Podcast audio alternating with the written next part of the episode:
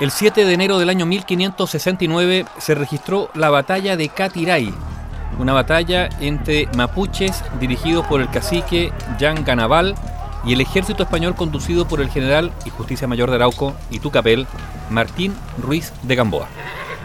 En ese entonces, Melchor Bravo de Sarabia había sido nombrado presidente de la nueva Real Audiencia de Concepción y al mismo tiempo gobernador de la Capitanía General de Chile.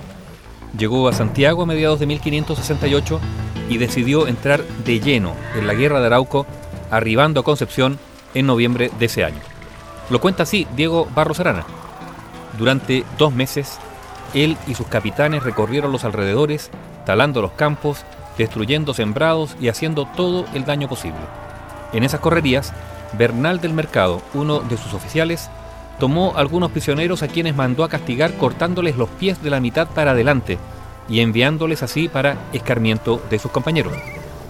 En los últimos días de 1568, el gobernador acampaba en Talcamávida, nombre que los españoles daban al valle donde hoy se encuentra la ciudad de Santa Juana.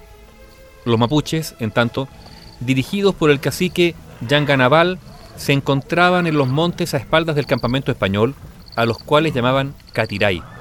Allí, a una altura de muy difícil acceso, el subalterno de Yanganaval Elmo había construido un sólido fuerte de madera y tenían en las inmediaciones un considerable ejército.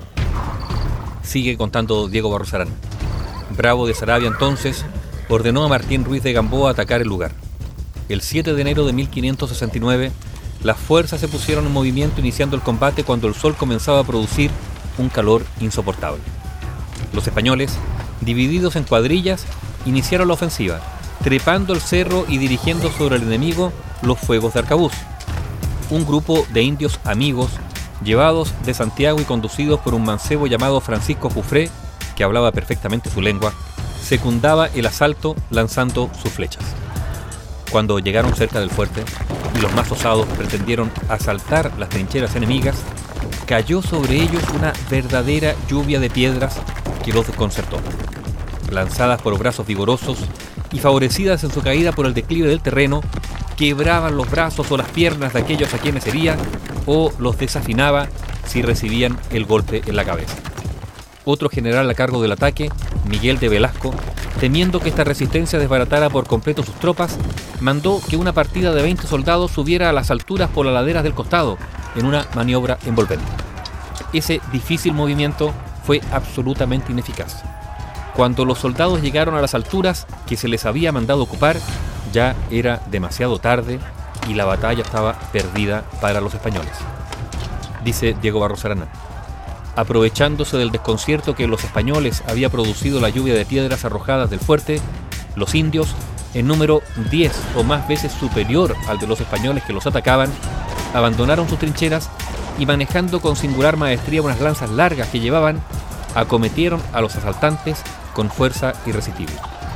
Las condiciones del terreno, las pendientes de las laderas difíciles para vencer para los que pretendían escalarlas y fáciles de recorrer para los que se precipitaban hacia abajo, el polvo espeso que envolvía a los combatientes, el calor abrasador del sol, todo estaba contra los castellanos. El descalabro de los españoles era completo e irremediable. Miguel de Velasco hizo tocar retirada pero la operación era muy difícil por la estrechez de los senderos y por la porfiada persecución de los indígenas empeñados en matar o a lo menos en quitar sus armas a los fugitivos. Pero cuando notaron que detrás de ellos quedaban algunos españoles, heridos en su mayor parte, que querían ocultarse en los bosques, contrajeron su atención en perseguirlos y darles muerte. Finaliza el relato de Diego Barros Arana, 44 hombres, algunos de ellos soldados o capitanes de prestigio y de posición, hallaron su tumba en esa funesta jornada de Catiray, uno de los mayores desastres que hasta entonces hubieran experimentado los invasores en aquella prolongada guerra. La batalla de Catiray, cerca de lo que hoy día es Santa Juana, ese 7 de enero de 1569.